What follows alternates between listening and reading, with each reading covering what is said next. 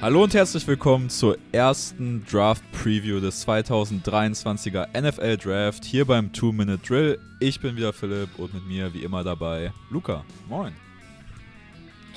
Moin, wie geht's deiner Küche? In äh, meiner Küche geht's äh, super, weil ich habe vor der Aufnahme, deswegen musste Luca leider auch auf mich warten, erstmal dick mein Proteinshake umgehauen und das war wirklich eine Sauerei. Ihr könnt es euch nicht vorstellen, die Scheiße aus jeder Ritze rauszukriegen. Also es war ja kein schöner Start in die Folge, aber ich habe trotzdem Bock, denn wir sind in der Draft-Season angekommen. Das ist für mich die geilste Zeit im NFL-Jahr so ein bisschen, was auch vor allem Podcast angeht. Das ist für euch die geilste Zeit.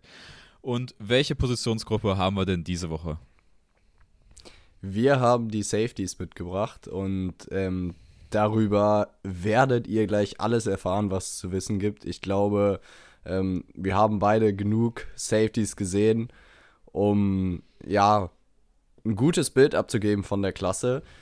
Ich würde sagen, wir starten kurz rein und überfliegen quasi die News, weil ein bisschen was ist doch passiert in der Woche noch. Ähm, und dann starten wir zuerst mit den News, was Coordinator betrifft, weil der Bills Defensive Coordinator Lashley Frazier wird äh, ein Sabbatjahr einlegen, wird ein Jahr quasi Pause machen, wird 2024 wieder zum Team zurückkehren.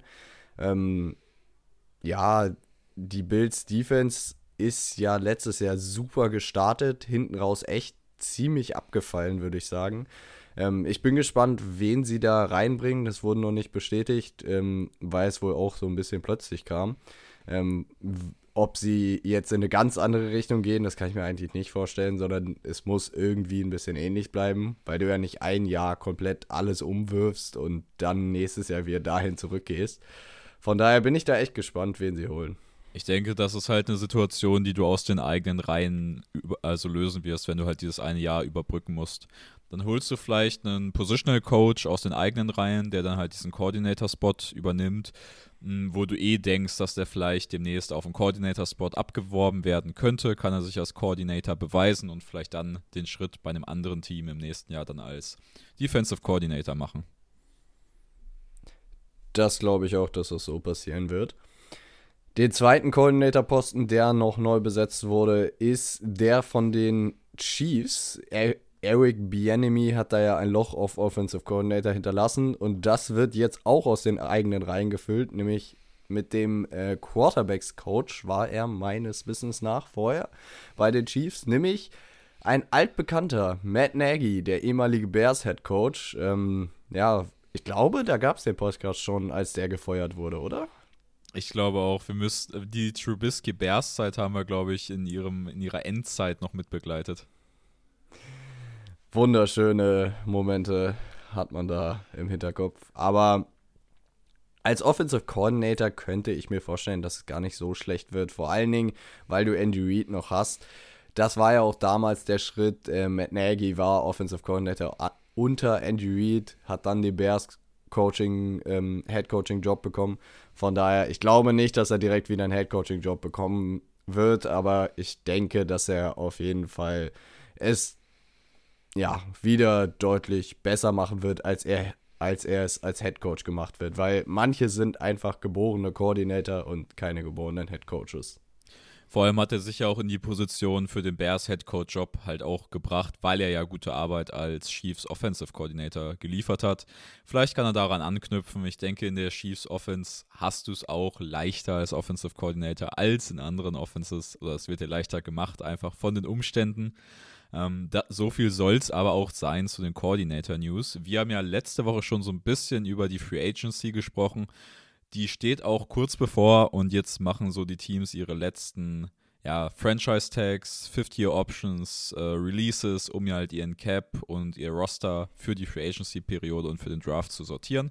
Und wir haben zwei Franchise-Tags und ein Kandidat ist tatsächlich dabei, über den wir letzte Woche schon gesprochen haben in unserer kurzen Raterunde.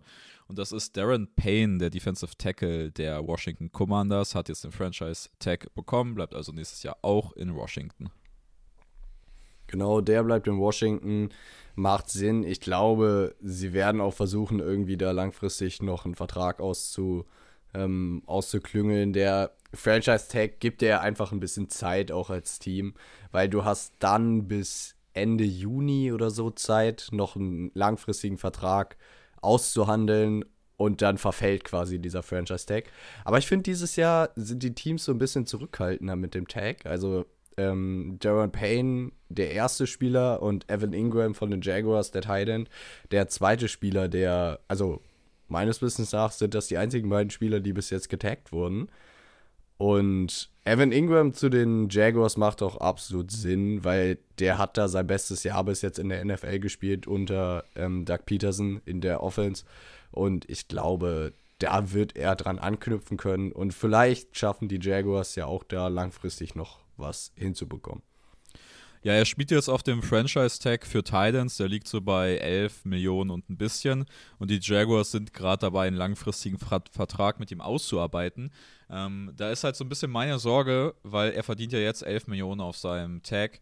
Ich denke mal, dass man nicht viel weiter unter dieses Gehalt gehen kann. Und dann ist er tatsächlich für mich schon ein bisschen sehr teuer für einen also was heißt eindimensionalen, ist halt die wichtigste Rolle eines Titans, aber er ist ein reiner Receiving Titan, der halt auch nur bisher zwei gute NFL-Saisons gezeigt hat als Veteran. Also da ist so ein bisschen viel Risiko für einen großen Vertrag in einem Team, was tatsächlich über die letzten Jahre sein Budget schon so ein bisschen verpulvert hat. Also da müssen die Jaguars sich wirklich gut überlegen, ähm, was sie da machen, aber das Team will es, die Spieler fordern es. Es wird diesen Vertrag geben und ich bin mal gespannt, wie groß das Volumen dann am Ende wirklich sein wird. Definitiv nicht so groß wie das Volumen, was Kenny Golladay damals von den New York Giants bekommen hat. Ähm, das war, glaube ich, der beste Stil aller Zeiten. Diese ganzen Memes mit, äh, wie viel er pro Catch bekommen hat, das ist absurd. Irgendwie, keine Ahnung, 70.000 sind das, glaube ich, pro Catch. Also, der Mann hat gut abgecasht. Wurde jetzt von den Giants endgültig entlassen. Das Kapitel ist endgültig vorbei. Ähm, ich weiß nicht, inwiefern er noch eine NFL-Zukunft auf naja, dem Niveau haben wird, was er bei Detroit damals hatte. Aber es wäre einfach ultra witzig, wenn er irgendwie vielleicht zurück zu Detroit gehen würde und da auf einmal wieder funktionieren würde. Ähm, würde irgendwie so ein bisschen passen. Ich würde ihn ja tatsächlich auch mit Kusshand nehmen, weil Kenny Golladay ist jetzt äh, knapp 30, also kurz vor 30. Der ist halt noch nicht dann mit seiner NFL-Karriere. Wir haben jetzt einen wirklich schlechten Stint bei New York gesehen, einen sehr guten Stint in Detroit. Und ich glaube halt tatsächlich, dass jetzt ähm, aus der Detroiter Sicht wäre halt eine gute Ergänzung für die Wide Receiver Gruppe, weil er halt einfach dieser physische Big Body äh, X Receiver ist, ähm, der so ein bisschen dann das Gegenstück bilden könnte zu Jameson Williams als Speedstar ähm, und dann halt irgendwo Amon Ra als äh, Slotwaffe in der Mitte. Ähm, das wäre halt eine ganz nice Gruppe und ich glaube auch, dass Kenny Golladay so bei einem Team, wo er halt dann die Rolle als reine Nummer 2 übernehmen kann, ähm, auch nochmal Impact haben wird. Ich glaube schon, dass der sich nochmal vielleicht ein Prove-It-Deal holen kann, aber ich glaube schon, dass das ein trotzdem nochmal nett bezahlter Prove-It-Deal sein wird. Ja, da spricht wahrscheinlich noch die Sympathien als Lions-Fan. Ähm, wer auch noch entlassen wurde, ist Carson Wentz, der Quarterback der Washington Commanders. Das, ähm, naja, war schon die ganze Zeit klar. Man hat irgendwie über 20 Millionen damit, glaube ich, eingespart. 26 waren es, glaube ich. Von daher, das stand äh, schon in den Sternen geschrieben, dass das passieren wird. Und es hat auch niemand gerechnet, dass Carson Wentz 2000, ähm, in der 2023er Saison noch für die Commanders spielen wird. Ja, das war schon früh gegessen Richtung Ende der letzten Saison. Wer auch seinen Vertrag ein bisschen überraschenderweise aufgelöst hat, also er wurde nicht released, er hat seinen Vertrag aufgelöst mit dem Team einvernehmlich und das ist Bobby Wagner, der Linebacker der Rams, den sie erst vor der letzten Saison von, also nicht von den Seattle Seahawks geholt haben, sondern aus der Free Agency natürlich. Ähm, aber Bobby Ragnar ist ja jetzt so, würde ich sagen, schon das größte Linebacker-Talent, was auf den Free Agency-Markt kommt, hat so ein bisschen seine Rolle anpassen müssen letztes Jahr, weil halt so ein bisschen die physischen Tools, äh, ja, weil er die eingebüßt hat, aber trotzdem noch eine solide Saison gespielt. Also für das Geld, was er in LA verdient hat, da hat eigentlich kein Weg dran vorbei geführt, diesen Vertrag aufzulösen, weil der war viel zu gut bezahlt für das, was er spielen konnte. Ich glaube, da bist du echt so ein bisschen unterm, äh, unterm Konsens, weil er ist sogar Second Team All-Pro geworden. Also der League-Konsens hat ihn, glaube ich, noch besser gesehen als du. Ich bin, würde ich sagen, war so in der Mitte. Ich habe ihn für besser gehalten letztes Jahr als du, aber vielleicht auch nicht für Second Team All-Pro. Ähm, ja, wird spannend zu sehen sein, weil ich glaube, er will nochmal zum Contender und diese einvernehmliche Vertragsauflösung heißt, glaube ich, auch, dass er die Rams nächstes Jahr nicht als Contender sieht. Ja, Wer, ich wollte also, noch mal kurz einhaken. Ähm, ich möchte jetzt nicht hier Bobby Ragnar komplett unter den Bus werfen, aber was ich halt sagen würde auf jeden Fall, dass er nicht der Linebacker-Typ mehr sein kann, den diese LA-Defense gebraucht hat hinter ihrer starken Defensive Front und das ist halt wirklich jemand, der auch gut in Pass-Coverage ist. Und die Cover-Qualitäten habe ich bei ihm letztes Jahr halt vermisst, weil ich finde, er hat extrem an Range verloren, weil er halt einfach nicht mehr der, ja, quickste ist, was halt so Sideline zu Sideline angeht. Bobby Wagner hält sein Team auf jeden Fall oder sein ehemaliges Team nicht mehr für Contender nächstes Jahr und wer sein Team definitiv nicht für Contender nächstes Jahr hält, ist Leonard Fournette. Der ähm, wurde auch von den Buccaneers entlassen. Playoff Lenny is gone und er hat die Buccaneers ziemlich unter Bus geworfen und basically wirklich gesagt, ich glaube, die werden nächstes Jahr richtig scheiße sein, weil Brady ist weg und da geht nächstes Jahr nichts mehr. Natürlich nicht so im Wortlaut, aber wenn man zwischen die Zeilen lesen kann, weiß man schon, dass ähm, er auf jeden Fall da weg wollte, weil er zu einem Contending-Team möchte. Der Mann ist noch unter 30, was mich absolut ich weiß nicht. Es hat mich irgendwie geflasht. Ich dachte, der wäre schon längst über 30, weil er sieht auch so alt aus, finde ich. Aber ja, von Ned vielleicht nochmal bei einem Contender-Team reinwerfen und keine Ahnung, als, als Workhouse-Back sehe ich ihn nicht mehr. Dafür ist er zu langsam, finde ich. Aber so als Komplementär-Back könnte man ihn schon noch in irgendeine Offense oder in irgendeiner Offense eine Rolle geben. Das definitiv, aber ich denke mal, die Zeiten, wo wir Leonard Fournette als wirklich ja, den Nummer 1 Back sehen werden, die sind halt einfach vorbei. Ähm, aber die Tampa Bay Buccaneers haben weitergemacht, sich um ihren Cap gekümmert, haben Tident Cameron Braid ebenfalls released. Ähm, ja, ich denke, sie haben ja letztes Jahr, oh, wie hieß er noch, ihren jungen Tident Oh, ich komme nicht auf Namen. Egal. Tampa Bay hat letztes Jahr tatsächlich im Draft ein vielversprechendes Talent gefunden. Cameron Braid als zu teuer erachtet. Und dafür, was Cameron Braid ist, finde ich es auch fair, wenn man sagt, dem jungen Talent gehört die Zukunft. Jetzt hast du mich äh, gerade auf dem Schlauch stehen lassen. Kate Otten heißt der Mann. Genau, Kate Otten. Fantasy-Player kennen die Legende. Kate Otten wird die Zukunft auf Thailand bei den ähm, Buccaneers sein. Wer noch entlassen wurde, und damit machen wir die News hier auch zu, ist Zach Cunningham von den Tennessee Titans. Ähm, ja, der neue Titans GM hat ja letzte Woche schon viel ähm, entlassen und viele einfach Spieler abgesägt, die vom alten Regime noch übergeblieben sind. Und er macht weiter, ähm, entlässt einen der besten Run-Stopping Defensive Line, äh, Linebacker, Entschuldigung, der NFL, der aber halt gegen den Pass überhaupt nichts ähm, mitbringt. Von daher ist er wirklich so ein, ja, in einer limitierten Rolle, wie zum Beispiel Elandon Roberts von den Dolphins auch. Deswegen wird er halt auch nur in bestimmte Defensive passen und ähm, da ist dann auch zum Beispiel, dass die Dolphins werden mit Roberts, denke ich, auch nicht verlängern, weil er halt in das neue Defense-System nicht reinpassen wird. Und Zach Cunningham wird halt auch nur in bestimmte Defensive in der NFL reinpassen. Von daher hat er wahrscheinlich einen sehr begrenzten Markt einfach als Free Agent. Und ich denke, er wird, keine Ahnung, bei irgend sowas New England-like landen.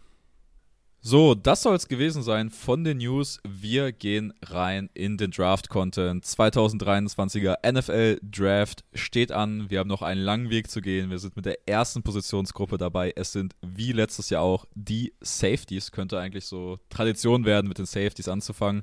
Wir haben lange überlegt, welche Positionsgruppe wir als erstes nehmen. Es sind wieder die Safeties geworden.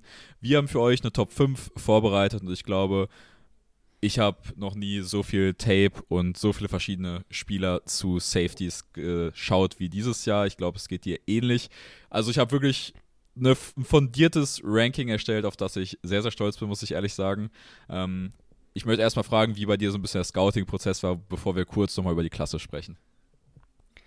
Ja, ich würde auch sagen, so viel Safeties wie dieses Jahr habe ich auch noch nicht gesehen.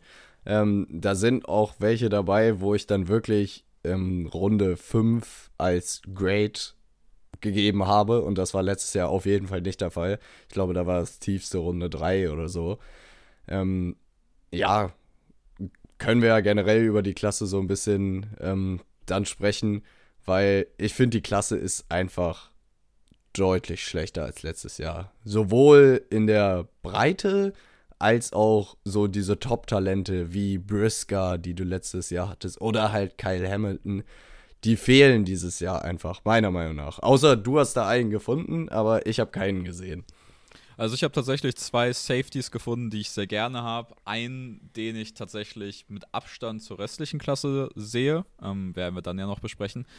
Aber kein Vergleich zu Kyle Hamilton und ein Spieler, der mir so gut gefällt, äh, wo ich halt weiß, dass er nicht hochgehen wird, oder beziehungsweise halt offensichtlich noch ein paar Kleinigkeiten zu bemängeln hat, wie halt bei Jacon Brisker.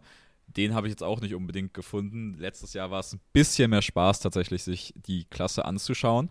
Ähm, aber so overall würde ich sagen, bin ich, ja, was heißt, ja, man kann nicht sagen, man, ich bin zufrieden, die Klasse ist einfach nicht breit genug, meiner Meinung nach. Ähm, wir kommen sehr schnell in den Bereich, wo wir schon an Ende Tag 2, Anfang Tag 3 sind. Ähm, deswegen, ich weiß nicht, ich weiß nicht, äh, was ich von dieser Klasse halten soll. Trotzdem finde ich, habe hab ich ein paar interessante Spieler gesehen und ich finde, ich habe viele Roleplayer gesehen, würde ich mal so sagen.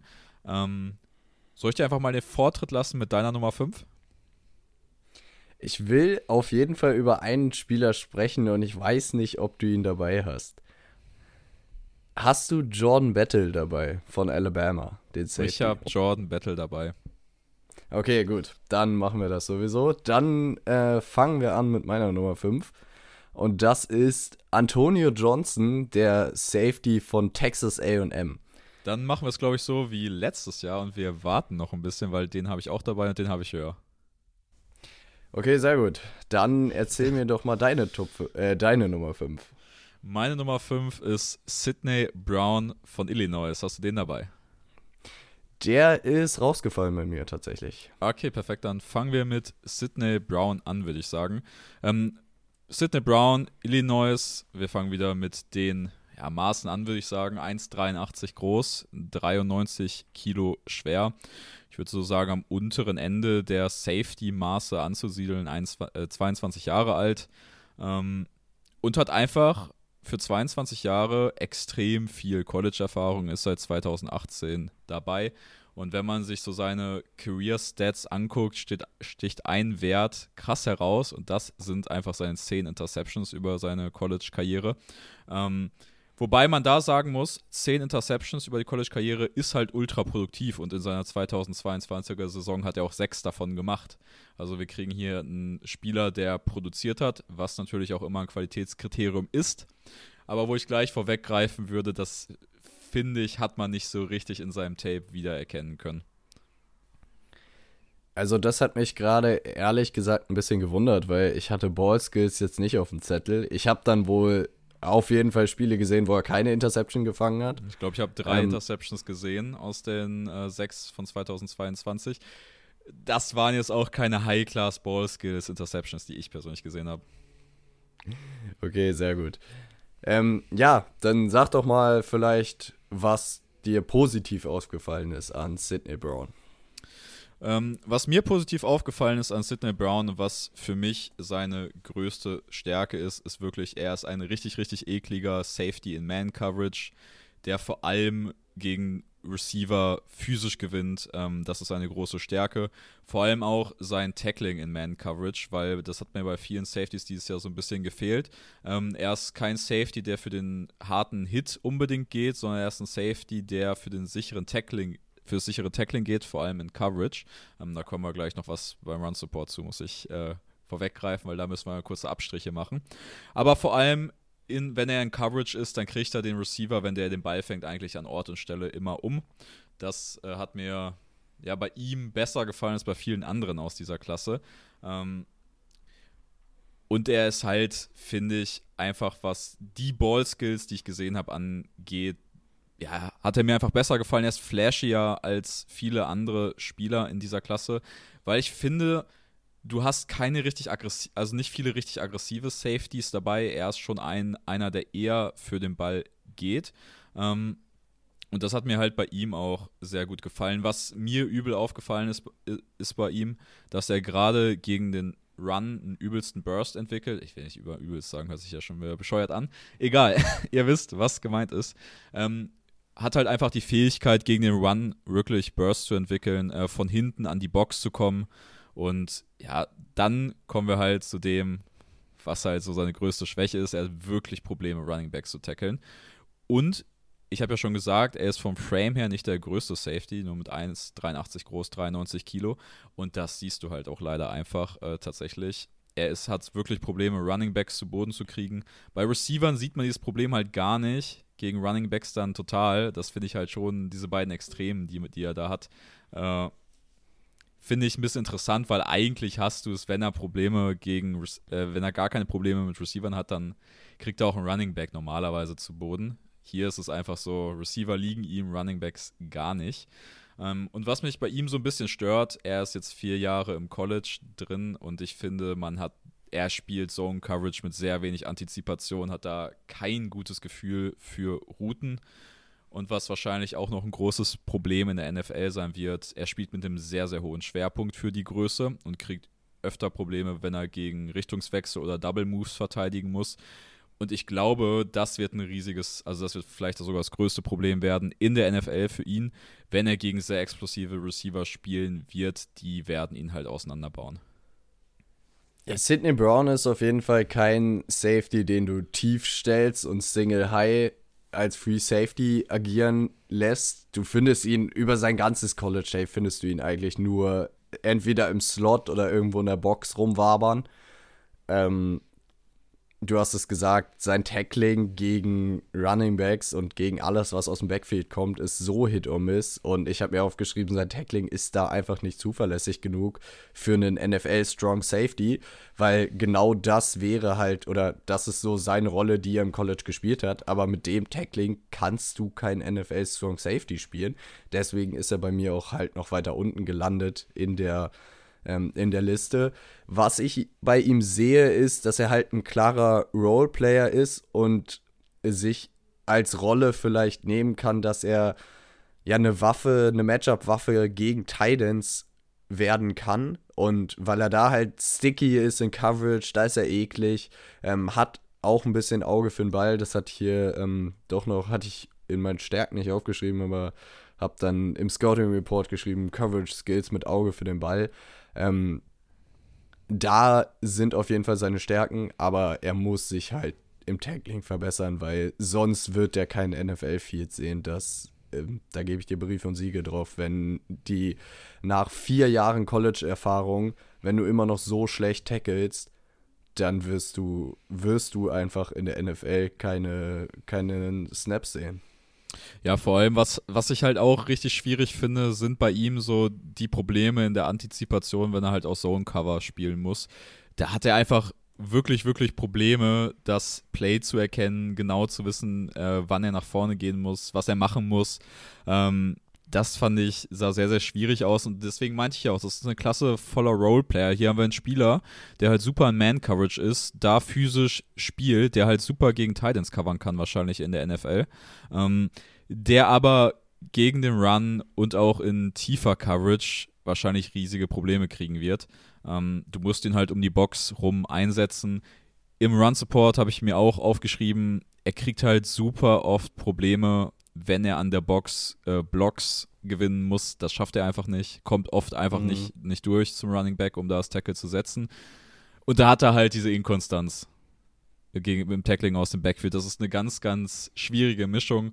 Ähm, wenn du als, Bo als Spieler, der an der Box eingesetzt wird, im Run-Support Probleme hast, dann ist das eine schlechte Kombination. Aber weil ich bei ihm halt so ein klares oder so eine klare Idee hätte, wie ich ihn halt einsetzen würde in der NFL und er muss halt in eine Man, also eine Man-Coverage-Heavy-Defense muss er halt einfach reinkommen, sonst Mhm. wird es schwierig für ihn. Und weil ich bei ihm die Rolle so sehe, hat er es auch in meine Top 5 noch reingeschafft, gegenüber einem, gegenüber meiner Nummer 6, die ich sehr, sehr eng aneinander hatte, wo ich lange überlegt habe. Ähm, hat er sich für mich durchgesetzt, weil ich da noch eher eine Idee habe, dass er das NFL-Field sieht, weil bei meiner Nummer 6 habe ich schon mehr Concerns tatsächlich dahingehend. Ähm, und was mir halt wirklich bei ihm so unfassbar gut gefallen hat, wo ich bei vielen anderen in dieser Klasse größere Probleme gesehen habe, ist halt wirklich 1 gegen 1 Tacklings gegen Receiver im Open Field, weil die waren, habe ich mir als sehr positiv aufgeschrieben. Ich habe oft gesehen, dass er im 1 gegen 1 gegen Receiver gut geliefert hat, was das Tackling angeht. Ähm, und das ist mir, das, ich habe mir immer markiert, was das Positivste war und was das Negativste war. Und das war auf jeden Fall das Positivste an ihm. Was ja auch irgendwie echt frustrierend ist, weil du siehst ja, dass er das Tackling eigentlich drauf hat gegen Receiver und dann kriegt er aber überhaupt keinen Running Back zu Boden. So, das ist irgendwie, weiß nicht, beim Gucken hat mich das sehr frustriert. Ja, ich finde halt diese Extreme interessant, weil die habe ich selten gesehen, auf jeden Fall. Definitiv. Äh, Ich bin neugierig. Kannst du einmal nur den Namen sagen, wer bei dir auf der 6 ähm, rumlungert? Ich habe Skinner von Boise State auf der 6. Ja, der ist bei mir noch weiter runter. Der ist auf der 8. Dann sprechen wir nicht über den. Perfekt. Ja, da muss ich aber auch fairerweise sagen, ich habe viel Tape gesehen und ich habe wenig Einsatz von ihm gesehen oder wenig relevante Szenen. Deswegen habe ich mich da mit der Bewertung schwer getan. Ich wollte ihn deswegen auch nicht zu tief setzen, muss ich sagen. Und, aber ich wollte ihn auch auf jeden Fall nicht mit in die Top 5 nehmen. Habe ich mich dann dafür entschieden. Wie sieht Ja, es. ich- Obwohl, ich muss ja noch eine kurze Einschätzung geben, wo ich Sidney Brown dra draften würde. Ende dritte Runde, Anfang vierte Runde wäre so mein Bauchgefühl, wo so der optimale Draft-Spot ist. Da fängst du so an, die Position oder Positional Player, Role-Player zu draften. Mich würde es nicht wundern, wenn der in die vierte Runde rutscht tatsächlich. Und das ist halt meine Nummer 5 auf meinem Safety-Board. Ich hatte ähm, vierte bis fünfte Runde so als Ende, also zum Ende vierte Runde wäre ich okay und Anfang fünfte Runde, alles später, wäre für mich sehr guter Value. Ich würde sagen, dann machen wir meine vier. Und da bin ich mal gespannt jetzt. Das ist Ronnie Hickman von Sticht. Notre Dame. Äh, von Notre Dame. Von Von Ohio, Ohio, State. State. Aber ich sticht. sagen. Ich, wunderbar. Dann können wir doch direkt über den gleichen Spieler erinnern. Ich weiß nicht, warum ich hier Notre Dame oh, aufgeschrieben habe. Das irritiert mich gerade. Er ist auf jeden Fall von The Ohio State. Wir gehen natürlich kurz rein in die Measurements. Er ist tatsächlich 21 Jahre alt, 1,85 Meter groß und 94 Kilo schwer, also ein bisschen mehr Frame als. Ähm Jetzt habe ich wirklich den Namen nach einer Sekunde vergessen, sorry. Als Sidney Brown. Brown. sorry. Ups. Äh, okay. Es sind aber auch immer viele Namen so. Ja, kann man mal durcheinander kommen, auch mit den Colleges hier. Ähm, und er ist wirklich, ich habe ja gesagt, mir haben zwei Safeties richtig gut gefallen. Er ist der eine von beiden, der mir einfach extrem gut gefallen hat. Ähm, weil ich die Spielweise mag, weil der hat mir Spaß beim Gucken gemacht und ich sehe halt in diesem Spieler richtig viel Potenzial. Äh, möchtest du erstmal anfangen mit seinen Stärken? Ja, seine größte Stärke ist natürlich immer sein Outfit. Er ist der klassische Disco-Footballer. Der Mann wird nie einen Tropfen Schweiß auf seinen Arm haben. Du siehst, ja, du siehst mehr Schweißband als Arm bei ihm. Er sieht so ein bisschen aus wie so ein Zebra mit seinen ganzen Schweißbändern. Ähm, das ist natürlich seine größte Stärke auf jeden Fall. Ja, da haben wir diese Klasse noch einen, über den wir auch noch sprechen werden. Ja, ich fand aber bei, also bei Hickman war es schon sehr auffällig. Vor allen Dingen, weil die Jerseys ähm, von Ohio State ja auch oft weiß sind. Und wenn du dann diese weißen Schweißbänder, Kringel da um die Arme hast. Also es sah schon teilweise echt sehr witzig aus. Aber ich, ich bin dann immer dankbar, weil wenn du dir halt einfach nur, sag ich mal, Ohio State Defense äh, guckst du dir an gegen irgendeine andere Offense und der Spieler, den du dir angucken willst, ist nicht extra markiert, dann ist das immer ein gutes Indiz tatsächlich. Da bin ich immer sehr dankbar, wenn man Spieler sofort sieht. Ja, das stimmt auf jeden Fall. Und we oder wenn er nur, wenn der Spieler zum Beispiel nur einen weißen Sleeve um ein Bein hat. So, das ist immer perfekt, weil dann siehst du immer vor jedem Snap, ah, okay, da ist mein Mann, auf den ich gucken muss. Das ist echt so viel besser, als wenn da drei. Ich fand bei Boise State und bei Skinner gab es zwei Safeties, die so ähnlich aussehen, aussahen. Und da war es dann immer ein bisschen schwierig. Aber wir sprechen jetzt über Ronnie Hickman. Ähm, was bei mir ja, was finde ich sein bester Trade war, ist, dass er einfach extrem gut in Coverage ist und ja. da auch teilweise halt als Cornerback aufgestellt wurde und er hat dann auch eins, also ich fand ihn auch als Tackler in Man Coverage relativ gut. Gegen den Run waren halt auch ein paar Misses dabei. Ähm, overall würde ich ihn als relativ soliden Tackler einordnen. Ähm, seine Quickness sticht auf jeden Fall hervor. Der Mann ist sehr agil. Ähm, seine Instinkte, finde ich, leiten ihn manchmal ein bisschen fehl und dann overshootet er halt mal ein Play, weil mhm. er durch seine Quickness da einfach so schnell auch hinkommt. Und meiner Meinung nach ist er in der NFL perfekt aufgehoben als Slot Corner, gar nicht als Safety. Ähm, das wäre meine Rolle, die ich mir für ihn wünschen würde, weil ähm, die Physis, finde ich, fehlt ein bisschen im Tackling manchmal. Wie gesagt, er gambelt halt dann ein bisschen viel, weil ihn seine Instinkte auch falsch ähm, leiten. Er denkt dann halt, okay, ich habe das Play gerochen, aber dann hat er sich doch geirrt und auf einmal ist er im Backfield und hätte da aber gar nicht sein dürfen und hat dann so ein bisschen seine Rolle verlassen. Ähm, ja, und er wurde auch viel als Blitzer eingesetzt bei Ohio State, aber war da ehrlich gesagt nicht sonderlich effektiv als Blitzer. Von daher, ich würde ihn perfekt als Slot Corner in der NFL sehen und da auch als Starter. Ich könnte ihn mir tatsächlich auch gut in Too-High-Strukturen in der, in der ups, ich kann nicht reden, äh, in der NFL vorstellen. Ähm, du hast es ja gerade gesagt, ich habe mir aufgeschrieben, sein Spiel lebt halt von seinen überragenden Coverage-Qualitäten. Und für mich ist er einfach der Spieler, dessen Richtungswechsel am flüssigsten aussehen aus meiner Top mhm. 5.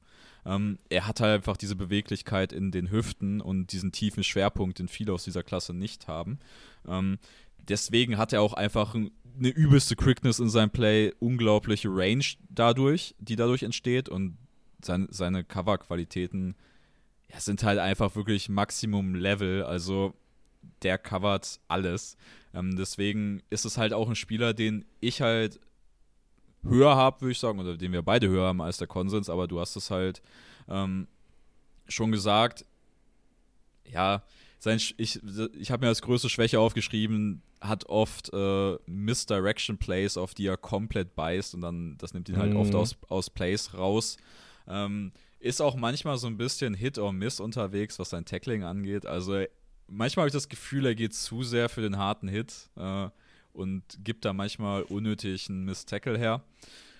Und ich habe halt ein, zwei Coverage-Busts gesehen, weil er zu aggressiv gespielt hat. Aber generell ist das halt ein Spieler, wo ich halt sagen würde, der hat aus der Klasse vielleicht mit das höchste Ceiling. Und ich glaube halt tatsächlich, wenn du vielleicht ein Team bist, was ihm ein bisschen Einfindungszeit in der ersten Saison geben kann, dann kriegst du vielleicht Richtung Ende erste Saison, zweite Saison wirklich einen Starter auf hohem Level hin. Ähm, weil ich glaube, diese Coverage-Qualität, das ist halt einfach was, was du nicht bei vielen Safeties findest. Ich glaube, der kann gegen, gegen explosive NFL-Receiver covern. Ähm, und von daher bin ich mir sehr sicher, dass er halt das NFL viel sehen wird. Und das reicht in dieser Klasse halt, um ihn schon ein bisschen weiter nach oben zu setzen. In welcher Runde hast du ihn so eingeordnet? Das wäre für mich Mitte dritte Runde. Ja, ich habe auch so dritte bis vierte Runde eingeordnet, eher dritte. Ähm, von daher, da sind wir relativ d'accord, was den Spieler angeht. Und ich muss auch dazu sagen, er hat mir auch beim Zugucken fast am meisten Spaß gemacht, so von, ja, von dieser ganzen Klasse. Ja, das ist halt, das ist ja auch immer so, wenn Spieler beim Zugucken Spaß macht, hat man, dann mag man den auch lieb, ein bisschen lieber einfach. Und das ist ja bei mir auch auf jeden Fall so bei ihm gewesen. Ähm, und was halt für mich extrem wichtig ist bei einem Safety, wenn ich seine Coverage-Qualitäten bewerte, ist halt immer, was für eine Range kann er abdecken, wie beweglich ist er in der Hüfte, wie sehen seine Richtungswechsel aus. Und da ist er halt einfach für mich der Beste in dieser Klasse. wer bekleidet bei dir die Nummer 4? Ronnie Hickman. Ähm, ja, blöde Frage. Ähm, ich wollte sagen die Nummer 3. Okay, meine Nummer 3 ist Christopher Smith aus Georgia. Hast du den dabei? Ja, über den sprechen wir gleich noch. Okay, dann wer ist denn deine Nummer 3? Ich bin mir sehr, sehr sicher, dass du den nicht dabei hast. Okay. Und das ist Jair Brown von Penn State. Habe ich nicht dabei. Das ist sehr gut. Ähm, Jair Brown, Safety, Penn State, ähm, 1,80 groß, 92 Kilo schwer. Und ich finde, er ist halt relativ schwer zu projecten, weil er einfach noch so roh ist. Er überzeugt, finde ich, mit seinem Speed, mit seiner Quickness. Man sieht ihm einfach diese Athletik an, wie es ja schon öfter mal bei Penn State Prospects ähm, ja, der Fall war. Seine Coverage-Qualitäten sind gut, aber er ist halt noch ziemlich roh und ist da halt auch total Hit or Miss und er hat relativ viele Misses dabei, aber wenn er mal hittet, dann ist es echt impressive. Und ich würde sagen, so zu drei Misses gibt es dann einen Hit. Und das eigentlich ist ein, nicht so gut. Eigentlich nicht so gut, sehe ich, äh, seh ich ein. Und bei ihm geht es halt wirklich nur ums Upside. Ich finde, der ist so wie Trevor Walker letztes Jahr auf ähm, Edge, ist er einfach ähm, so quasi auch so ein Boomer-Bust-Prospect. Und ich sehe da halt das Upside, dass er ein richtig, richtig guter Safety in der NFL werden kann. Und da muss man halt einfach auf das Upside zocken und ihn dann in der NFL weiterentwickeln. Weil wenn du ihn Tag 1 reinwirfst, dann wird er untergehen. Aber ich sehe halt so viel Potenzial bei dem Mann. Und deswegen habe ich ihn auf die 3 gestellt, weil ich bei anderen Spielern in der Klasse halt nicht so viel Upside sehe wie bei ihm. Das finde ich fair. Ich finde es halt ein bisschen interessant tatsächlich jetzt aus meiner Sicht, dass du Ronnie Hickman hinter ihn gesetzt hast, weil das ist halt so der Spieler, wo ich das meiste Upside in Kombination mit den Fähigkeiten, die da sind, sehe. Äh, bei Jair Brown, na, Name ist ein bisschen schwierig, ähm, habe ich mir einfach aufgeschrieben, dass ich mir halt ein bisschen unsicher bin, ob der in der NFL nicht halt auch total untergehen kann, weil du hast es gesagt, der ist halt so richtiger Boomer-Bust-Safety und mir war es halt einfach tatsächlich so ein bisschen zu inkonstant, was ich von ihm gesehen habe. Ähm, hier würde ich auch wieder anbringen, dass er massive Probleme in Zone Coverage hat, äh, da die Plays zu erkennen und da wirklich sehr oft geschlagen wird, ähm, was für ein Safety immer nicht so gut ist. Und ich habe extrem viele Flags von ihm durch schlechtes Tackling gesehen. Ja, der Mann bringt halt Einsatz, könnte man sagen.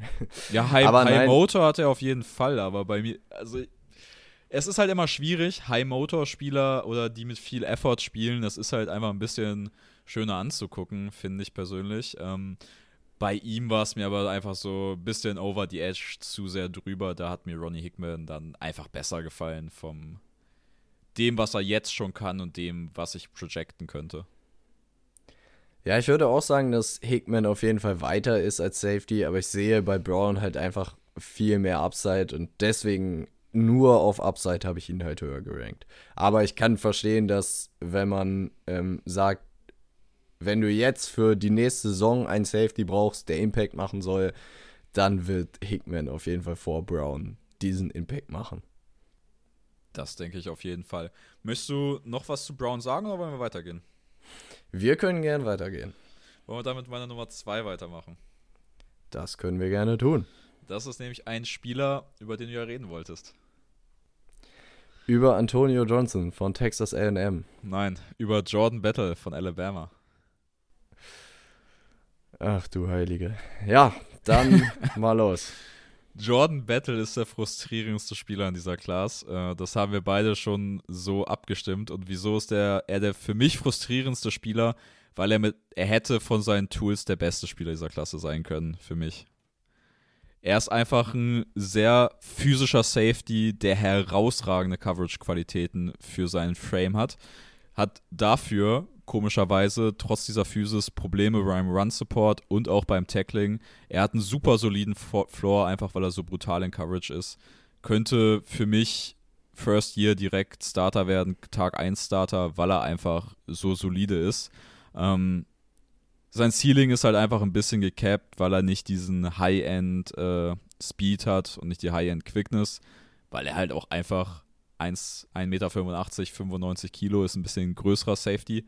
Ähm, aber mir hat der in Coverage so gut gefallen, dass ich den ohne große Bedenken in der NFL starten lassen würde in der ersten Saison.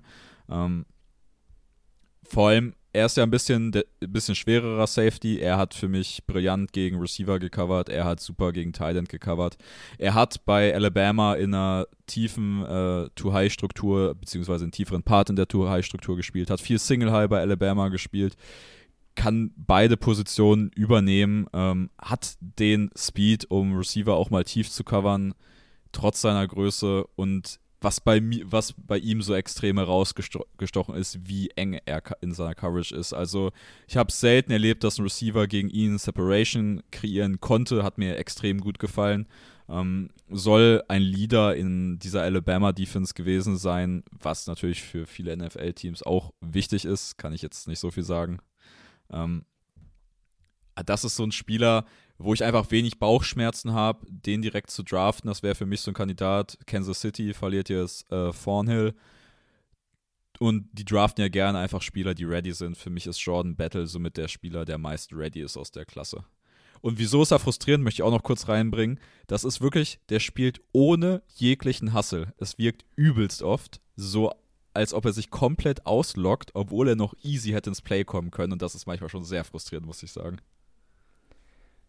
Deinen letzten Punkt gehe ich genau mit. Ähm, sag mal noch fix, in welcher Runde würdest du so einen Spieler nehmen? Jordan Battle würde ich Mitte zweite Runde nehmen. Okay, wir gehen bei Jordan Battle wirklich richtig auseinander, weil ich würde ihn in der fünften Runde draften. Und ich sag dir das auch warum. krass. Ich finde, der Mann wirkt einfach viel zu zögerlich in allem, was er tut. So, sein Pursuit ist so gar nicht da, hast du ja auch schon gesagt. Ich finde, was er so, keine Ahnung, Running Back läuft das Feld runter an der Sideline und er macht halt lieber begleitendes Fahren oder halt in dem Fall begleitendes Laufen, als wirklich für den Tackle zu gehen und wartet quasi darauf, dass noch Teammate-Hilfe kommt und die dann tackeln. Der Mann spielt einfach dem, ich habe mir aufgeschrieben, dem Mann fehlt der Hass. Und er hat ja, einfach diesen Hass nicht beim. Und ich finde, das ist so eine Sache, so Motor und Pursuit und sowas in einen Spieler reinzucoachen, ist fast unmöglich. Der weil wird ja, wird ja auch, glaube ich, nicht kriegen. Und das macht Nein, ihn so frustrierend. Wird er auch nicht kriegen. Weil wenn er das hätte, könnte er so gut sein. Ja, aber Motor, also High-Motor-Spieler, entweder du bist es oder du bist es nicht. Und du wirst es nicht mehr werden. Und für mich hat er im College schon so krass gezeigt, dass er es das auf jeden Fall nicht ist und dass er ohne jeglichen Hassel spielt, wie du gesagt hast. Ich habe mir aufgeschrieben, er hat mehr Golfclaps als Tackles, weil ich, das war so bezeichnend immer. Teammate räumt irgendwie den Running Back zu Boden ja, und er stellt sich daneben, er stellt sich daneben und klatscht und so, ja, gut gemacht. So, wo du dir denkst, wenn du drei Schritte mehr gemacht hast, das auf jeden Fall in deiner Range gewesen wäre, dann hättest du den Tackle haben können. So, und er macht es einfach nicht. Er sieht halt wirklich, äh, finde ich, aus, als wollte er mit dem Run nichts zu tun haben. Und das wirst du als Safety in der NFL, wirst du damit einfach einen super schweren Stand haben. Ich fand, ich, er ist mir nicht als schnell aufgefallen, er ist mir eher mir also, ist ja ich tatsächlich als, also ich fand sein äh, Spielspeed tatsächlich sehr schnell, weil du hast ihn bei Alabama auch oft als Single-High-Safety gesehen, wo er dann tatsächlich mal in Coverage-Situationen gekommen ist und ich finde, der konnte die Receiver matchen. Also hat, das ist so ein Punkt, der mir extrem gut gefallen hat und weswegen ich ihn halt so hoch habe. Also ich habe mir aufgeschrieben, entweder er will nicht schnell laufen oder er ist wirklich langsam. Also er ist mir irgendwie, keine Ahnung, ob das vielleicht dann auch subjektive Wahrnehmung war, weil er halt schon sechsmal zum Tackle halt überhaupt nur hingejoggt ist gefühlt. Aber ähm, das sind so Sachen, die mich einfach so gnadenlos aufgeregt haben.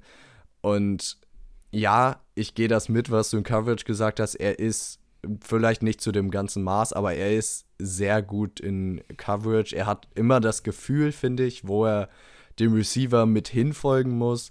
Ähm, er hat auch eine gute Play Recognition. Das finde ich, was mich am meisten aufgeregt hat, weil er weiß theoretisch, wo er hin muss. Er läuft nur nicht dahin oder nicht mit dem, ja, mit dem Hustle, mit dem er dahin laufen müsste, um dann Play zu machen. Und das hat mich wirklich wahnsinnig gemacht bei dem Mann. Ähm, er hat halt diese Qualitäten als tiefer Safety, aber wenn ihn Teams irgendwie, finde ich, zum Matchup in der Box zwingen mit irgendeiner Rotation ähm, und er wirklich in der Box wen tackeln muss, dann ist er halt nutzlos, meiner Meinung nach.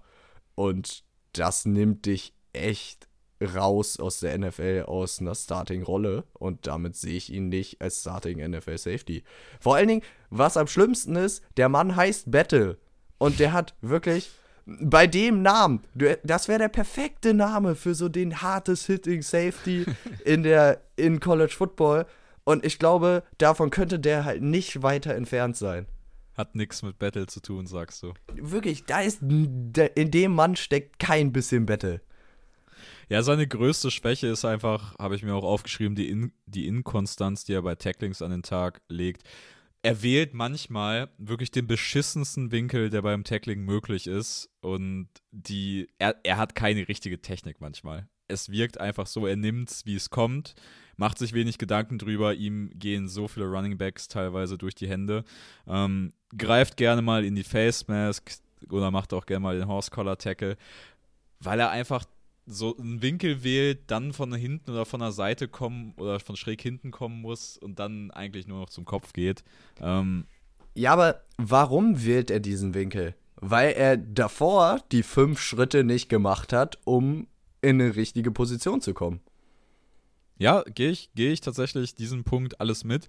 Für mich als halt, also ich habe in ihm wirklich einen brillanten Coverage-Spieler gesehen und das ist das auch das Einzige, was er auf dem Feld tun wollte im College, muss man einfach so fair sagen. Der wollte halt seine, seine äh, Gegner covern und dann lass halt gut sein, so, ne? Also der hat sich auf jeden Fall nicht kaputt gemacht auf dem Feld. Aber in Coverage hat er mir einfach so gut gefallen. Vor allem, dass Alabama den Trust hatte, immer wenn die Single High gespielt haben, hat er, hat er tief gespielt ähm, dass sie einfach den Trust in ihn hatten, in dieser Verantwortung. Also ich, ich bin schon confident, dass ich weiß nicht, ob ich ihn Single High in der NFL spielen lassen würde, weil da hätte ich ein bisschen Angst äh, bei dem Long Speed gegen NFL Speedstars, muss ich tatsächlich sagen. Ähm, weil der, der Spielstil war mhm. gut, aber ich weiß nicht, ob es dann für, für das Maximum reicht. Aber jede äh, Defense, die mit einer Too-High-Struktur spielt, kann über ihn nachdenken, wenn man noch einen Starter sucht. Ist meine Meinung. Das finde ich sehr spannend, dass wir da so weit auseinandergehen. Ähm, ich würde sagen, dann machen wir meine Nummer zwei. Ja, meine Nummer eins kennst du ja jetzt schon. Deine Nummer eins habe ich schon ähm, aufgedingstet. Ähm, meine Nummer zwei ist jetzt wirklich von Notre Dame, nämlich Brandon Joseph. Fair. Fair. Wo ist der bei dir so gelandet? Also ich habe ja dieses Problem gehabt, dass ich bei Skinner sagen will, ich habe vier Skinner gesehen. Ich konnte ihn nicht so richtig einordnen, wollte ihn nicht zu tief setzen. Ähm, ich hätte Brandon Joseph eher meine Top 5 wahrscheinlich genommen auf die 5 als Skinner dann im Endeffekt, weil ich mir einfach ein besseres Bild von ihm machen konnte. Hat mir eigentlich ziemlich gut gefallen, muss ich sagen. Aber ich würde sagen, also für mich war er der größte Durchschnittsspieler, der er nur sein konnte. Ich würde sagen, dann sagen, äh, oder dann starte ich mal erstmal mit der Analyse von Brandon Joseph, der Safety von Notre Dame. Der Mann ist 1,85 und mit 89 Kilo so ein bisschen auf der leichteren Seite für seine Größe. Ähm, und ich finde, er ist einfach ähm, ein wahrer Free Safety mit Coverage-Qualitäten. Er ist so wirklich die Definition Safety. Ähm, seine Ball-Skills sind herausragend. Es gibt diese eine Interception, die er gegen Justin Fields gefangen hat. Da war er noch bei Northwestern. Ähm, das war 2020er, 22er Saison. Ähm, die hat er einfach mit einer Hand gegen Garrett Wilson das war so ein wilder Catch. Also, das müsst ihr euch mal angucken. Wenn ihr Brandon Joseph googelt, ist das wahrscheinlich das erste Play, was ihr findet. Ähm, wie gesagt, der Mann hat Ball-Skills. Er kann und hat das auch getan, nämlich Corner spielen und ist, ja, das unterstreicht halt nochmal seine Coverage-Qualitäten. Sein Willen zu tackeln ist meistens da, aber die Form und die Miss-Tackles Rate ist halt leider auch manchmal ist halt, grauenhaft. Ist halt wieder ein Spieler, was halt öfter in dieser Class auffällt, der einfach eine schlechte Tackle-Technik hat. Ja, weil er hat Also den Hass beim Tackle. einfach. Bei dem, ich weiß nicht, ob du das Ohio State gesehen hast, äh, Game gesehen hast gegen Notre Dame, weil Ja. er hat den Hass beim Tackeln, der ist ja da. So, äh, ich glaube, das fast erste Play im Spiel kriegt äh, Jack Jackson Smith einen Jigbar, einen Pass links raus äh, zur Sideline, läuft da noch ein bisschen und dann kommt halt Nummer 16 von Notre Dame angeflogen und ja, verteilt ihm so ein Brett, dass ähm, in Jigbar der Helm runterfliegt. Also den Hass und den Pursuit, ich sage immer den Hass, aber ich finde, das ist so das perfekte Wort, um zu beschreiben. Entweder du hast so, ähm, du hast halt diesen Drive, wirklich den Tackle, kostet es, was es wolle, den Tackle zu machen, oder du hast das nicht. Und wenn du es nicht hast, dann wirst du es wahrscheinlich auch nicht bekommen. Und Ja, das ist bei immer Joseph Hustle. halt. Also wie sehr er sich halt anstrengt, so nach dem Motto. Ja, das ist aber, also bei Joseph ist das halt da, aber wie gesagt, seine Technik ist da halt nicht gut, weil diesen Hit gegen Smith Ninjigba war halt auch nur Schulter und nur mit Vollspeed reingerannt und einfach gegengesprungen.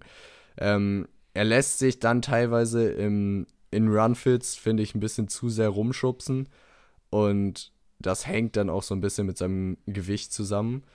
Aber insgesamt würde ich sagen, dass er halt ein die Definition von solider Free Safety ist. Ähm, und ich glaube, er kann damit halt Value als zweiter Safety für ein Team bringen. Und deswegen habe ich ihn halt in einer Safety-Klasse, wo ich nicht so viele ähm, High-End-Prospects gesehen habe, habe ich Brandon Joseph halt relativ hoch eingeordnet. Ja, also mein, meine Kategorisierung für ihn ist halt Backup, weil ich habe es ja eben schon gesagt, ich finde ihn sehr mittelmäßig. Er kann, er ist in vielem gut, ich finde ihn in wenig richtig gut. Ich habe ein bisschen Probleme mit seinem Speed. Das ist wirklich einer der einzigen Spieler, wo ich richtige Concerns habe mit dem Long Speed für Deep Coverage, muss ich sagen. Der, also ich fand, du hast auf Tape gesehen, dass er nicht schnell gewirkt hat. Ist mir so aufgefallen, jedenfalls. Ähm, und ich würde halt persönlich nicht mitgehen, was du über seine Coverage-Qualität gesagt hast. Ich finde, er ist on-off in Coverage. Ähm, sieht manchmal gut aus, sieht manchmal katastrophal aus. Ist halt absolutes Mittelding für mich. Ähm, einfach die Definition von Backup ist so Low Ceiling, Low, äh, Low, nee, was soll ich sagen? Doch, Low Ceiling, Low Floor. Kein besonderer Spieler für mich persönlich. Okay. Ähm, wo hast du ihn so rundentechnisch eingeordnet? Runde 5. Okay, ja, ich habe ihn in Runde 2, äh, Runde 3 würde ich den mal draften, aber das sagt halt schon viel über die Safety-Klasse aus, wenn mein Spieler auf der Nummer 2 nur ein Drittrunden-Pick ist. Ja, finde ich krass, dass du den äh, dann auch halt so vor Ronnie Hickman genommen hast, weil ich finde, du siehst halt, bei Ronnie Hickman siehst du halt mehr, wie das ein Starter in der Liga werden kann und das sehe ich, also das, das sehe ich halt bei Brandon Joseph nicht, muss ich persönlich sagen. Ähm, naja. Soll ich mal weitermachen mit meiner mittlerweile euch bekannten Nummer 1? Wollen wir nach Texas gehen? Wir wollen nach Texas gehen, zu Texas AM. Und zu dem Spieler, den ich mit Abstand besser fand als alle anderen Prospects in dieser Klasse. Und das ist Antonio Johnson von Texas AM. 21 Jahre alt, 1,91 Meter groß, 88 Kilo schwer. Also ein richtiger Bulle, könnte man quasi sagen. Und er ist halt für mich einfach die perfekte Mischung aus Physis und Spielintelligenz. Seine Stärke ist einfach als Box-Safety im Run-Support zu spielen und kann da mit seinen starken und ha harten Tacklings auf jeden Fall überzeugen. Ähm, die Rolle in der NFL ist für ihn ganz klar Box Safety, aber die spielt er halt auf einem sehr, sehr hohen Niveau, weswegen ich halt glaube, dass ja, die Projection für ihn in die NFL ist halt eigentlich relativ easy. Er wird in der NFL Box Safety spielen. Ich denke, er kann das als Instant Starter machen. Und ich finde, er hat das halt auf College auf herausragendem Niveau gemacht. Ich habe es gerade schon gesagt, die physischen Tools finde ich wirklich beeindruckend. Der Speed, den er auf der Größe mitbringt. Er hat nicht die beweglichsten Hüften, ist vielleicht auch so eine Schwäche, was seine Quickness angeht. Aber ich finde seine Quickness wirklich noch gut für die Größe. Habe ich bei kleineren Safeties in dieser Klasse deutlich weniger Beweglichkeit gesehen. Ähm, und was bei ihm halt auch mir einfach so gut gefallen hat, er setzt halt die harten Hits und misst wenig Tacklings. Er ist für mich mit der sicherste Safety ähm, aus dieser Klasse und hat halt trotzdem dieses Hard-Hitting-Potenzial. Er ist der beste Safety, wenn es darum geht, konstant den Running Back zu tackeln. Er ist der beste Safety für mich, wenn es darum geht, an der Box einen Block zu gewinnen. Und er hat also 0,0 Probleme, die ich bei ihm im Open Field Tackling gesehen habe, im Second Level. Ähm, da kann man sich, wenn man das sehen will oder wenn man viele Open Field Tacklings von ihm sehen will, dann einfach gerne mal das Spiel gegen Arkansas, Arkansas 2022 angucken. Da hat er, glaube ich, vier, fünf Open Field Tacklings im Second Level gegen Running Backs, gegen Receiver und die sitzen alle. Ich finde seine Vision super. Er verliert nie die Übersicht an der Box, findet immer den Running Back. Ist für mich ein Spieler, wo ich mir denke, der ist in jedem Play, an jedem Tackling, hängt der irgendwie mit drin im Bündel, ist an jedem Play beteiligt, reagiert so schnell auf Veränderungen, die er in der Offense sieht. Ich finde, du merkst bei ihm einfach, dass er mit einem ultra hohen Football-EQ spielt. Ähm, das ist für mich einfach ein Spieler, der 0,0 Probleme damit haben sollte, in der NFL schnell aufs Feld zu kommen. Ja, das ähm, oder das Positivste, was ich mir bei ihm auch aufgeschrieben habe, ist seine Play Recognition. Ich sollte aufhören, dieses Wort zu benutzen, weil ich es nicht aussprechen kann. Aber ähm, ihr wisst, äh, hoher Football-IQ ist wahrscheinlich äh, besser. Ähm, das ist bei, oder ist mir halt bei ihm auch am positivsten aufgefallen, dass er halt immer eigentlich erkennt, was die Offense machen wird und dann das kontern möchte.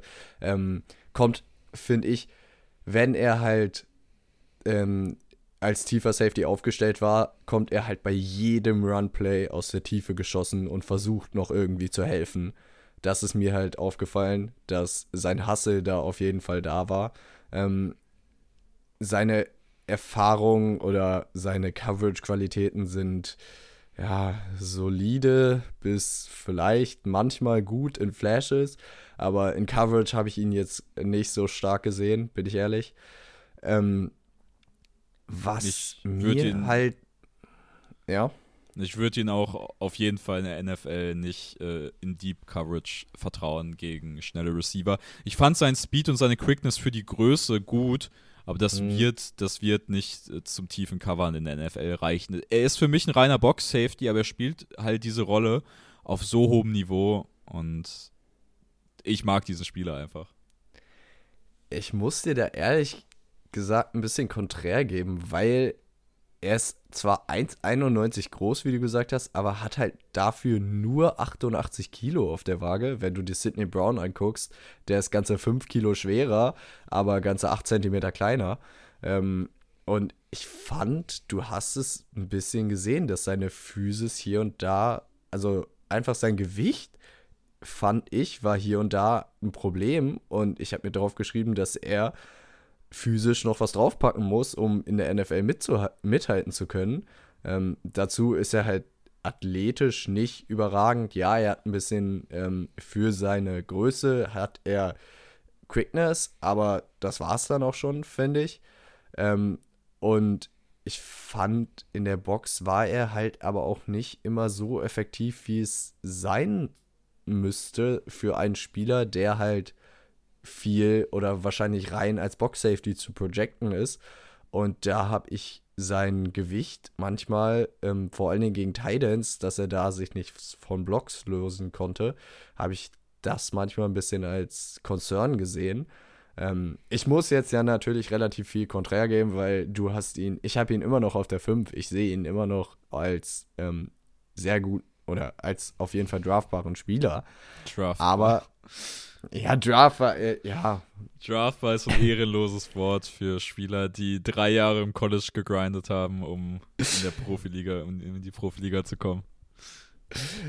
Ja, stimmt, aber ähm, ich sehe ihn auch als ein Spieler, der eine Rolle in der NFL haben wird, aber ich glaube, er muss dafür erstmal noch durch vielleicht nicht das Strengths-Programm der Baltimore Ravens ähm, gehen. Ich weiß nicht, was hast du gehalten von diesen ganzen Reports, die jetzt rausgekommen sind? Ähm, ist, oder egal, machen wir jetzt nicht noch ein Thema auf. Aber das Baltimore Ravens ähm, Strengths-Programm hat auf jeden Fall ein F-, also eine 6- von ihren eigenen Spielern bekommen, äh, was, glaube ich, viel aussagt. Und wenn Anthony Johnson aber in ein Strengths-Programm reinkommt, wo ihm richtig gezeigt wird, wie er noch Masse draufpacken kann, ohne viel seiner, ähm, ja, ohne noch was von seiner Quickness einzubüßen, dann wird er, glaube ich, auch ein effektiver Box-Safety werden. Aber ich finde, er muss da halt noch mindestens 5 Kilo draufschrauben, sonst wird das eng. Also, das Gewinnen von Blocks, das gehe ich zu dem Teil mit, dass er sie, finde ich, nicht. Also, er hat sehr viel als äh, auf Safety Blitzes gespielt. Da konnte er keinen Block gewinnen, habe ich so das Gefühl gehabt. Aber ich fand mhm. ihn halt um die Box schon sehr effektiv. Also, er ist immer durchgekommen zum Running Back. Er war gefühlt immer am Running Back dran. Und ich fand es bei ihm halt in der Wahrnehmung so krass. Ich habe das Gefühl gehabt, ich gucke mir einen Safety an und der ist in jedem Spielzug relevant. Und das ist ein Gef das hat er so als Gefühl vermittelt, was mich dann einfach schon sehr abgeholt hat, muss ich sagen. Ja, kann ich verstehen. Ich fand ihn jetzt, also ich fand ihn auch nicht schlecht beim Gucken und er hat mir auch schon noch Spaß gemacht. Deswegen habe ich ihn ja auch in der Top 5 drinne. Und ich sehe es halt nur als Ceiling auch auf, weil als Ceiling nur Box Safety zu haben, finde ich, limitiert dich in meiner Rolle schon mal ein bisschen. Und deswegen habe ich für ihn auch nur ähm, Runde 4 als Draft Range eingegeben. Ja. Für mich ist er halt das Prospect, was am weitesten ist, das Prospect, was im College am besten gespielt hat. Für mich ist er ein Spieler, den nimmst du Anfang Runde 2, wenn, wenn du halt diese Rolle besetzen musst oder möchtest. Und dann hast du da keine Sorgen, glaube ich. Wunderbar. Du weißt, glaube ich, auch schon, wer meine Nummer 1 ist, richtig? Bin ich ehrlich, habe ich, nicht hab ich nicht gut genug aufgepasst. Den müsstest du auf der 5 haben, glaube ich. Wenn ich mich ah, richtig nee, erinnere. dann ist es Christopher Smith aus Georgia, den ich auf der 3 habe. Ja, auf der 3. Wunderbar. Ähm, Christopher Smith, der zweite, glaube ich. Ich habe da. Ja, ist der zweite. Das, ja, das Tape ist meistens zu schlecht, um genau den Namen zu lesen oder wie viele Striche da sind. Aber Christopher Smith, der zweite von Georgia, nur 1,80 groß, 88 Kilo schwer, also ist 11 Zentimeter kleiner als äh, Anthony Johnson und wiegt das gleiche, finde ich, ähm, ja, also nur um das nochmal so reinzuwerfen. Ähm, aber es soll jetzt um Smith gehen. Ich finde, Smith ist einfach der klassische Free Safety mit großer Range, mit einem schnellen äh, mentalen Processing ähm, und einer sehr, sehr guten Play Recognition.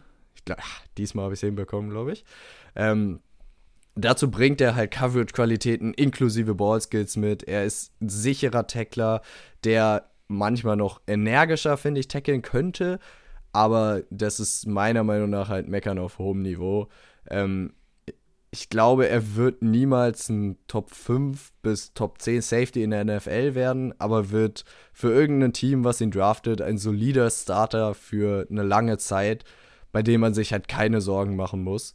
Das ist so meine Projection für ihn. Ähm, er bewegt sich auch mal aus der Zone heraus, wenn er merkt, dass er da, wo er gerade ist, keinen Effekt aufs Play hat.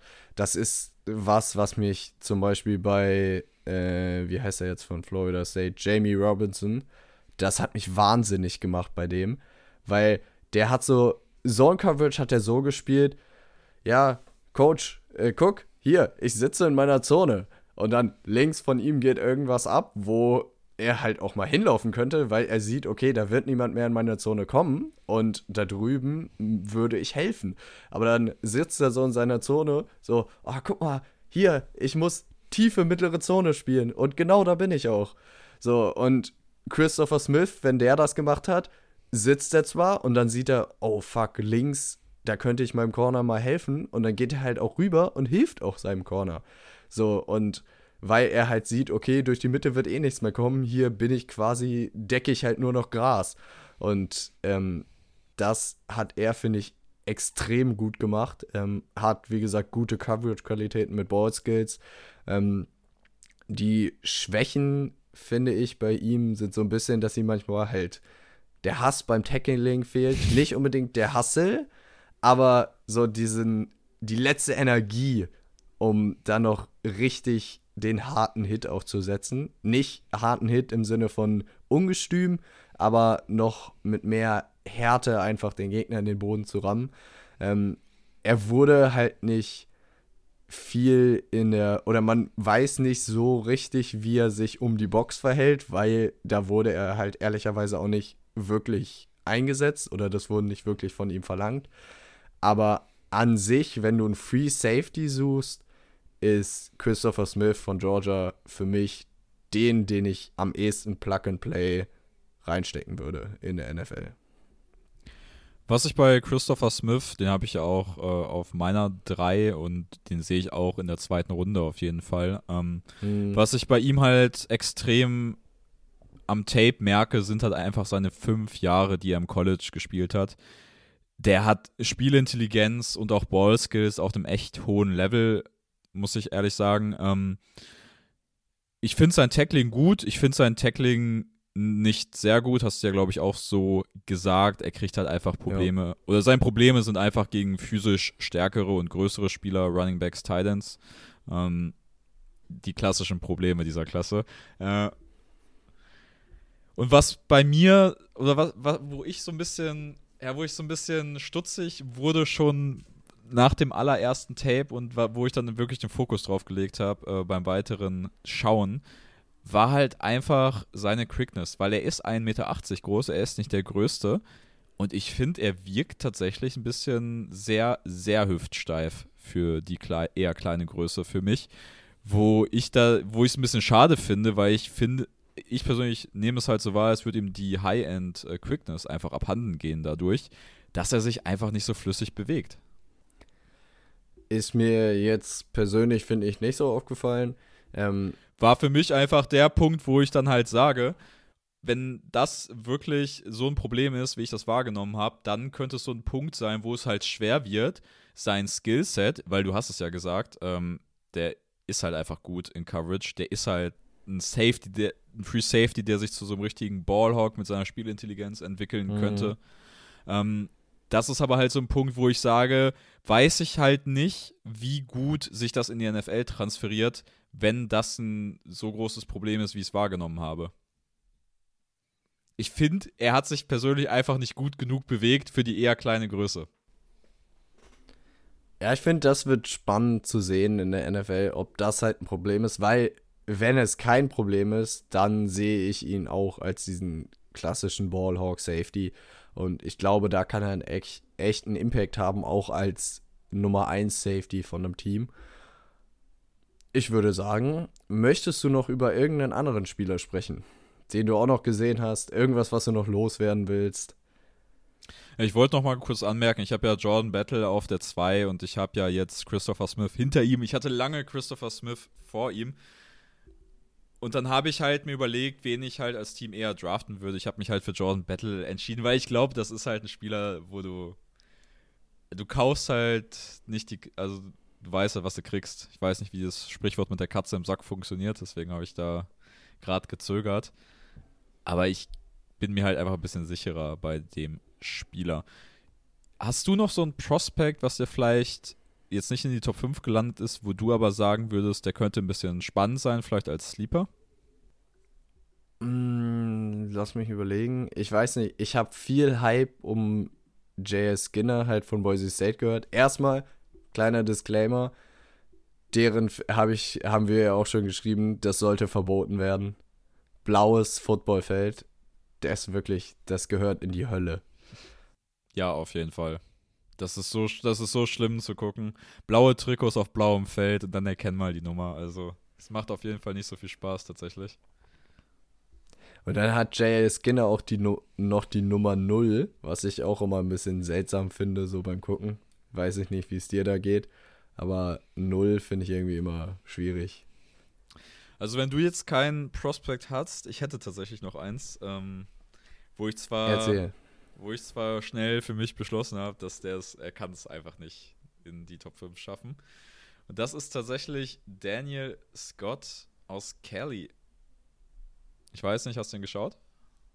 Ich habe nur kurz drüber geguckt, aber auch schnell entschieden, dass er es nicht in meine Top 5 schaffen wird. Ist ja tatsächlich schon 25 Jahre alt, ähm, also wahrscheinlich ein sehr unattraktives Prospect auch für NFL-Teams.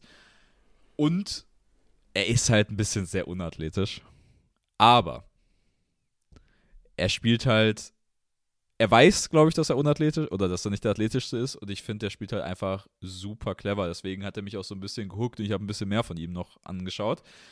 Ich glaube, das ist ein Spieler, den draftest du, fünfte, sechste Runde und du hast vier Jahre keine Sorgen auf Backup Safety. Ich glaube, dadurch, dass er schon 25 ist, wird er undrafted gehen. Meinst du? Ja, entweder undrafted oder siebte Runde, aber bei solchen Prospects macht das Alter einen so krassen Unterschied. Und 25 ist für einen NFL-Prospect halt schon echt ziemlich alt. Ich glaube, er könnte so ein richtiger Late-Round-Stil werden, wo du dann einfach wirklich einen Spieler hast, der es oder der es dann halt einfach schafft, vier Jahre auf dem Roster zu bleiben mit seinem Rookie-Vertrag. Und da hast du als Team ja auch schon viel gewonnen in den späten Runden. Einfach mal den Namen merken, falls euer Team Daniel Scott draftet. Ihr habt einen hoffentlich soliden Backup. Ihr habt es hier zuerst gehört, wenn Daniel Scott der nächste Ballhawking Safety der NFL wird. Auf keinen Fall wird er das. Ich würde sagen, das war's für heute. Ich hoffe, wir konnten euch die Safety-Klasse ein bisschen näher bringen. Haben wir uns schon entschieden, was es nächste Woche geben wird? Haben wir noch nicht drüber gesprochen, ne? Machen wir jetzt nicht hier on record, sonst wird es ein bisschen zu langatmig, würde ich sagen. Weil ich habe gerade mal gesehen, wir sind ja schon echt tief drin. Mir ist das gar nicht so aufgefallen, ähm, wenn man über die Prospects spricht, aber das soll ja auch nicht zu lang werden für euch. Ich hoffe, ihr habt einen Einblick über die Safeties des 2023er NFL Drafts bekommen. Ich würde sagen, das war's von uns für diese Woche. Ich bin damit raus und ciao. Macht es gut, ciao.